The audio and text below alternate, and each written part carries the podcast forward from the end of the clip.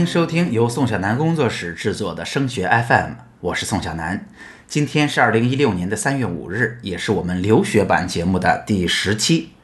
去美国念大学，高中三年，孩子和整个家庭一点都不比高考轻松。山东的孩子们更是承担着信息和资源都不充分的双重压力。通过这档节目，我们希望把标化考试。软性活动、申请过程有关的成功经验分享给更多申请者。山东的孩子们绝对配得上一个好结果，我们一起为他们的梦想助一臂之力。作为大陆的申请者呀，之所以竞争特别激烈，是因为我们竞争的人啊，只是占总人数很少比例的国际生。一方面呢，国内的成绩的认可度并不是超级好。因为大家也都知道，我们的学校啊还是很支持我们去做留学申请的，所以在成绩单呀、推荐信方面可能会给一定的照顾。那另一方面，除了国内的顶尖高中，像北京四中啊、人大附中啊、上海中学呀、南京外国语这样的学校，国外大学对我们所在的中学其实并不太了解。那么举个例子，如果我们是山东大学要录取学生了，当然会知道咱实验中学呀、济南外国语、山师附中是好学校，啊，既很认可这个学校的成绩，也更倾向于招收这些学校的学生。但是换成国外的大学，可能对我们就一无所知了，因为毕竟隔得太远了。那么我们如何才能让国外的大学更加直接地认可自己的学术能力，甚至把我们当做当地的申请者，放低难度来录取呢？其实思路上也很简单，那就是要用他们看得懂的方式来加以呈现。我们在这当中能够选用的方式就是下校或者交换生。通过下校或者交换，我们可以直接在国外的大学或者高中修读课程。直接拿到美国学校开出的成绩单，甚至推荐信，从而为我们的学术能力加分。在国内呀，成熟的高中的国际部都会把这些机会给同学们准备好啊。比如说你在什么时候能选择下校，你在什么时候有哪些的交换生项目供你选择，然后让条件匹配的同学可以及时的去把握住机会。那么对于我们二三线城市的申请者而言，信息的获取可能是更加滞后的。所以在今天的节目里边，我们就给大家分享一下下校和交换生的项目都有哪些，适不适合我们参加。那么每一种选择会给我们带来哪些优势，又可能有哪些潜在的陷阱呢？首先，我们先来说说下校哈。下校是同学们最常见的做交换的形式之一。那么现在为止，今年的下校还没有截止哈。那么下校到底有哪些具体的分类？面对如此琳琅满目的暑期项目，我们应该如何做选择呢？下校可以按照是不是学校自己本身开设的项目来进行一个简单的区分。比如，在这些年最常见的一类就是学校自己开设的暑期课程。有的时候，我们在学校的官网上也会看到很多的项目介绍。这一类项目最显著的特点是，它一般来讲是有课程和有学分的。这是一类啊比较正规的项目，也是对申请有最大的加分作用的。比如像哈佛的 SSP 叫做 Secondary School Program，比如说像 Yale，也就是耶鲁大学的 Young Global Scholars。比如说像斯坦福、像康奈尔的下校都属于这一类。那么第二类是在今年大量增加的，就是学校与其他的机构或者组织一起开设的项目。这样的项目也会出现在学校的官网上，而且越来越多了。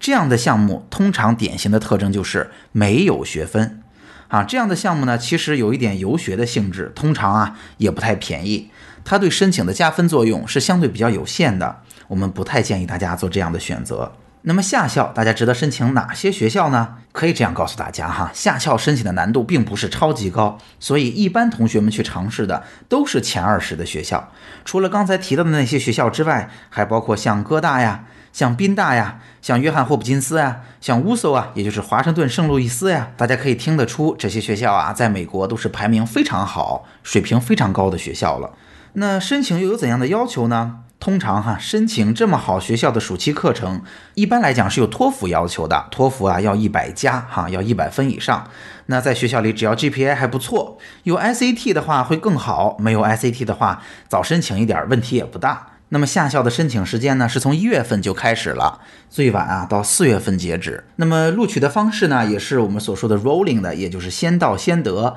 所以啊，你越早申请就越吃香。现在暑期还打算去上下校的同学，如果你还没有做申请的话，请你要抓紧了，因为身边的朋友们已经有很多拿到很好的结果了。那么相信大家一定很关心，我努力申到了一所夏校，看起来价格还不是特别便宜。那么夏校到底对我的申请有哪些直接的帮助呢？我来分析给大家听。其实夏校给我们的帮助最重要的就是成绩单，因为啊，我们能够申请的这么好的学校，基本上还都是有暑期的学分的。那在夏校里边表现出来的是我们的学术能力和在美国呀念书生活的适应能力。其实呀，推荐信也是一个我们的考量，但是推荐信对于大多数的人来说有一点困难，因为毕竟啊，我们在美国待的时间还是稍微有点短。那么夏校能够给我们最直接的帮助，就是如果你未来也会申请跟夏校相同的学校。举例子哈，大家知道在常春藤的学校里边，康奈尔对于大陆的学生来讲是比较友好的，每年招生的学生也是相对比较多的吧。那么很多同学就会在暑期里边去选择康奈尔的夏校。然后在异地的申请当中，就直接申请康奈尔这所学校。那么因为自己学校办的夏校，那我们可能对他更加了解，并且我们对他的成绩可能会有更高的认可。所以，如果这所学校是你的 dream school，或者你未来想要去申请这所学校的话，那选择夏校是一个不错的选择。那么，如果我们未来不一定申请这一所学校，那我们应该去做怎样的选择呢？我就会建议大家去申请更大众、更广为人知、更被认可的学校的暑期学校项目，算是呀我们申请其他学校的背书。比如说前两天在群里有一个家长问到，孩子啊未来想申请商科，我有两个夏校可以选择，一个是康奈尔的项目，一个是 Babson，是一个文理学院的暑期学校的项目，想问我我们选哪个更好呢？那么我的建议是，Babson College 是一个不参与文理学院排名的学校，它其实是非常独特的，是一个开设商科的文理学院，但是它非常的小众。如果我们来这儿去参加它的暑期学校，其实对我们申请其他大学帮助并不是很大。然而，康奈尔这所学校认可度非常高啊，知名度也非常的好。如果我们想敞开了申请其他学校的话，可能在暑期里边选康奈尔的夏校会更加值得。那么说清楚了，夏校对我们有什么样的帮助？站在现在，也就是二零一六年年初这个节骨眼上，我们如何评价夏校对我们申请材料的帮助呢？夏校啊，可以这么说，是一个难度相对不超级高，有一点盈利性质，所以啊，收费也不太低的选择。在大陆地区呢，到了目前为止，已经算是一个比较大众的尝试了，就像当初的模联一样。几年前啊，如果能进哈佛的 SSP，就是刚才提到的 Secondary School Program，很多学校还是很认的。毕竟啊，审核的标准非常的严格。你如果参加过他的夏校，你来申请我这所学校的时候，我一定会高看你一眼的。但是现在有这样背景的申请者的确是越来越多了，所以现在参加夏校竞争的优势啊，也不会超级明显了。当然，如果能去到顶尖学校的 Summer School，还是非常棒的哈。那什么样的人适合选夏校呢？最主要的判断标准啊，还是跟语言考试的进度有关。毕竟，在整个申请的过程中，标化的成绩它的优先级是远远高于夏校的。因为申请的时候本身就需要托福的成绩，所以大部分同学选择去夏校的时间还是在高二的暑假。那么，因为下校的时间呀也并不是特别短，加上还要自己去申请，还要办理签证的手续，所以最好能够在下校之前把语言考试基本搞定。因为啊，最后的 ICT 刷分一般在十月或者十一月。暑假是最后一个大段时间去复习的机会，那么大段整块时间的高强度的语言学习，其实对于提升成绩还是非常有帮助的。那么说到这儿，夏校到底是怎么一回事情，能够给我们什么样的帮助，适合什么样的同学来参加，就已经说明白了。那么既然下校申请的同学呀已经非常多，为了达到让对方更加认可和了解我们的学术水平和在美国适应生活的能力这样相同的目的。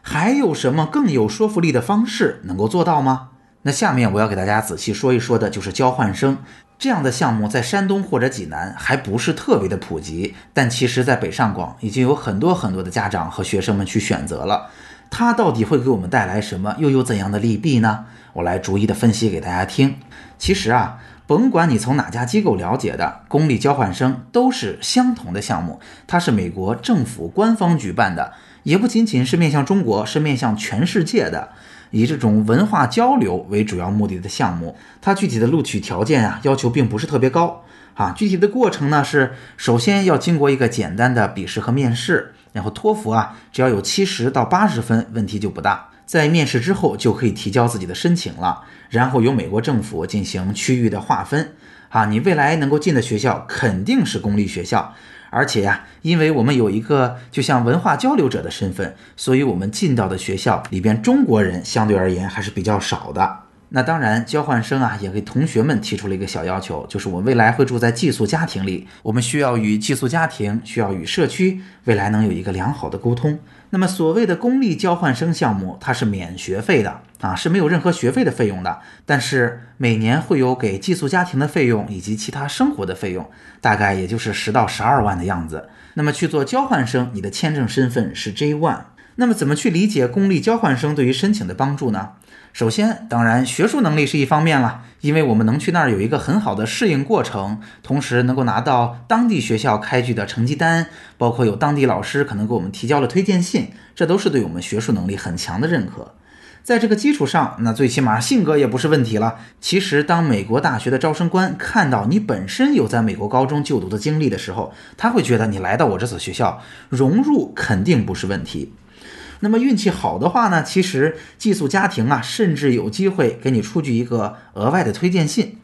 因为之前呀就做过这样一个例子，有一个同学他当初进行公立交换，他所住的这个家庭里边就有一个成员是弗吉尼亚大学毕业的 J.D. 哈，就是这个法学的博士。因为呢，跟孩子相处的非常好，最后呢，他针对性的以校友的身份给学校出具了一封推荐信，对孩子的生活呀、学习呀、品行啊这些方面给予了一个充分的肯定。最后，这个同学呢也很轻松的就拿到了 Virginia 这所学校的录取。